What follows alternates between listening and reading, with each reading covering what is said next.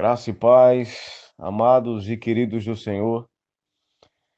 Eu quero ler com você em Romanos, no capítulo 12, um texto muito cheio e que com certeza merece a nossa atenção. Gente, vai ler apenas alguns versos, mas com certeza se você ler todo o texto, pedindo ajuda ao Espírito Santo, você vai ser muito acrescentado por ele e muito edificado na fé.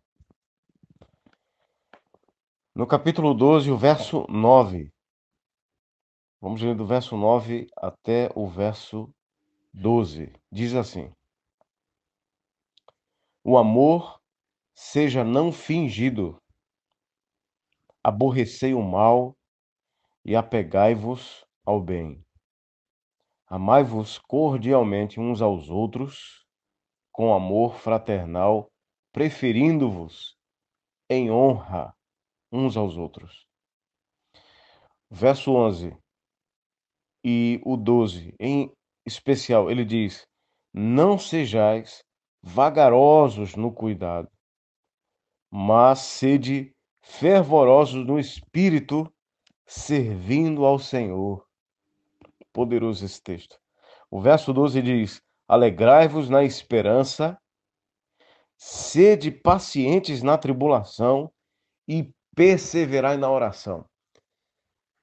Paulo continua trazendo algumas recomendações muito importantes, amados, e que, como eu falei e reitero, merece toda a nossa atenção.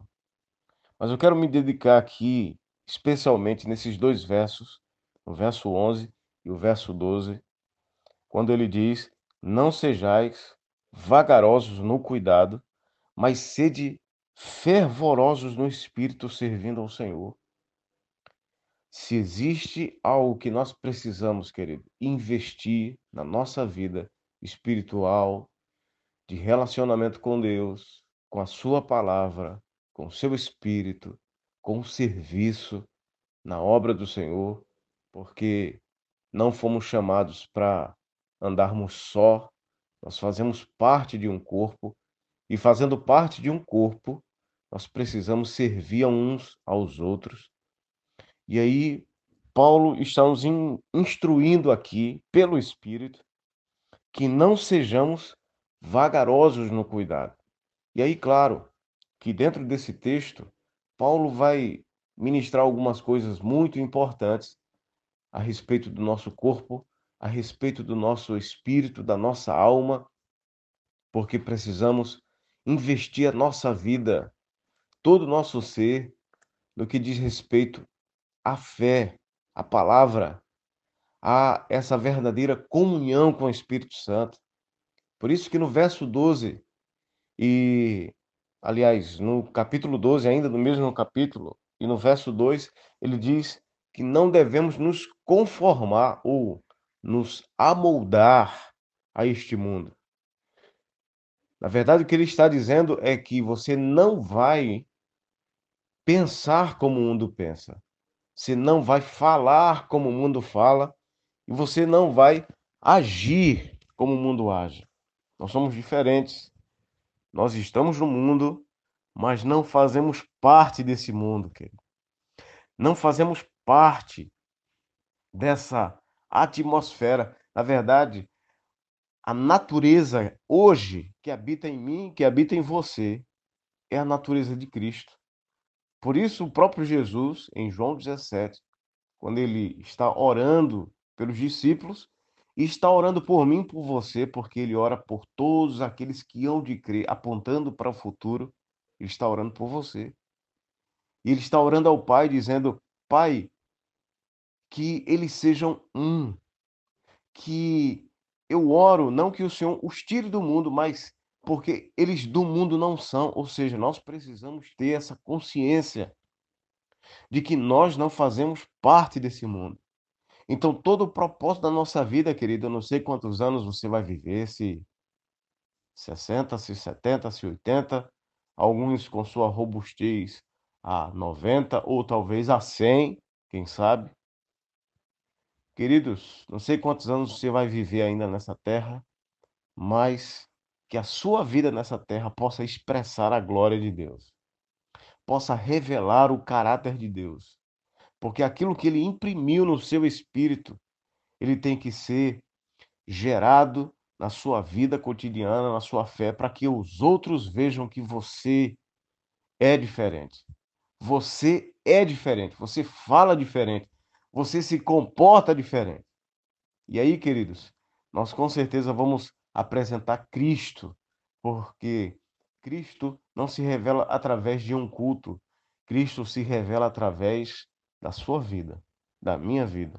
Então, Paulo está dizendo que, tendo esse entendimento, não podemos ser vagarosos no cuidado, mas fervorosos, aleluia, fervorosos no espírito, servindo ao Senhor. E aí, para encerrar, ele diz: alegrai-vos na esperança, sede pacientes na tribulação e perseverai na oração. Que a sua alegria não esteja em coisas materiais, porque elas são passageiras, mas que a sua alegria esteja em Deus, na presença de Deus. Que você seja paciente ou perseverante na tribulação, porque, como Tiago fala, como o próprio Paulo fala, no capítulo 5, que as tribulações, elas vêm com um propósito de nos aperfeiçoar, de nos fazer mais maduros, mais experientes, mais perseverantes, mais esperançosos. E também, por último, e não menos importante, ele diz: perseverai na oração. Não sei como está a sua vida de oração, querido, mas particularmente eu não estou feliz com a minha vida de oração e precisamos intensificar isso.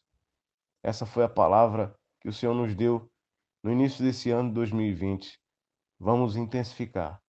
Então, persevere orando, ore no espírito, ore na sua língua, ou ore, ore e ore.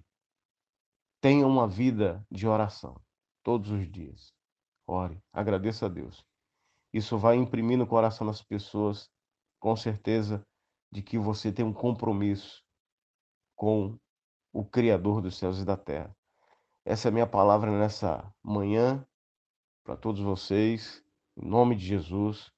Creio que na segunda-feira a gente vai estar tá iniciando uns estudos para acrescentar a fé de todos para a glória de Deus. Amém? Um beijo no coração de todos. Um domingo poderoso na presença do Senhor. E fiquem na paz. Vos amo. Shalom a todos.